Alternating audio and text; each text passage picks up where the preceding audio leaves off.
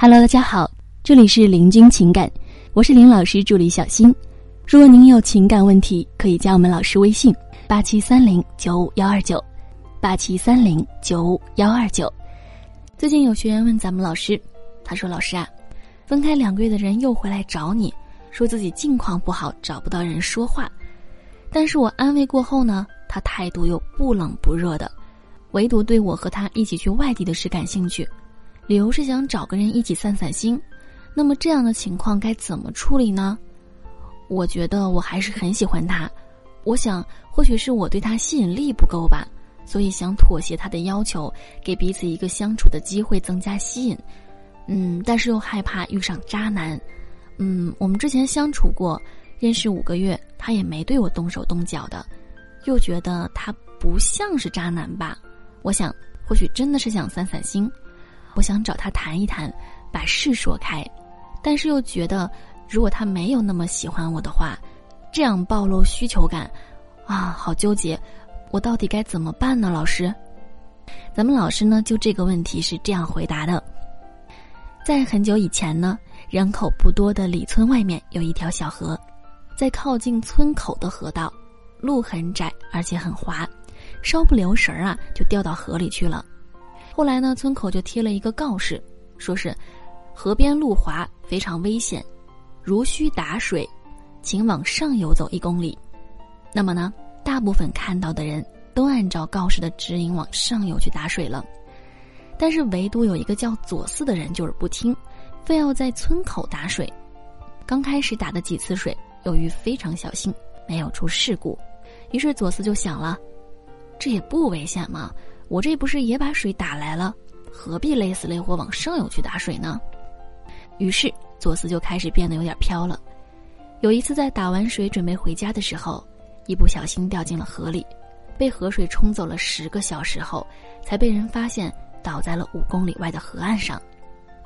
你看啊，如果左思和大家一样，不去冒这个险，那么呢，他就不会遇害了，对不对？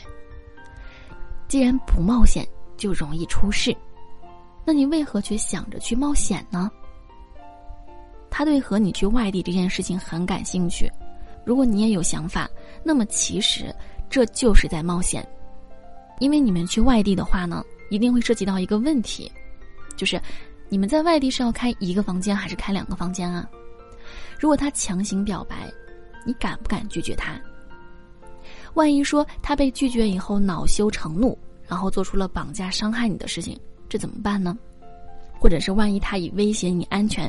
逼迫你发生关系，那那个时候又该怎么办呢？毕竟呢，我们说，外面呢人生地不熟的，你到时候真有个啥事儿啊，你都找不到人帮忙。真的，他就是因为你的无依无靠，所以才敢对你做出这些事情。所以呢，我们说啊，这个就是一个相当大的冒险。嗯，所以说劝你还是不要去冒这个险比较好。因为我们说啊，当男人真心喜欢一个女生的时候，我们是一定会想办法给她安全感的，让她在熟悉的城市里面约会。但是你的这个他呢，却邀约你去旅游，或者是去外地干嘛的，啊，其实这就是在试探你能不能和他发生关系。如果说这个事情你同意了，那么他就一定会想方设法的和你发生关系。一个想方设法要。和你发生关系的男人，你觉得他是真心的吗？啊，对，而且你想一下，他对你平时的事情不关心，但是唯独就对你跟他一起去外地这件事情非常感兴趣。姑娘，你好好想想，他能是真心的吗？答案不需要我多说了吧？所以啊，我们先退一万步来讲，你们的城市有那么小吗？室内不能散心吗？郊区不能散心吗？假设一定要去外地才能散心，那肯定是具体的某个景点了，对吧？但是他有跟你讲说去哪个景点吗？估计没有吧。所以说呢，如果要去外地散心，那么一定有目的的，一定有目的的，不然千方百计啊，十来个小时的车程是为了啥呀？他最后所有的重点其实就是想要和你一起去外地，而不是散心。最后说一句。男人追你的时候没有得到你，那么很可能会在后面的时候报复你。男人的想法是：啊，你让我追了那么久，花了那么多的时间、精力和金钱，然后最后一点收获都没有，不行，我一定要把他留着，偶尔去撩一下，万一哪天有机会了，我一定要和他发生关系之后甩了他。很多男人真的是会有这样的一种心理的。那么我们说啊，想判断一个男人是否有报复心态，其实也简单。他一定不会像以前那么为你付出了，而且他只会往这个发生关系这个方向去引你，对其他的事情会表现得很冷漠，会一概不关心。很明显啊，这个男人他就是这样的行为。所以说呢，老师建议不要去冒这个险。好了，以上就是我们老师对于这个问题的解答。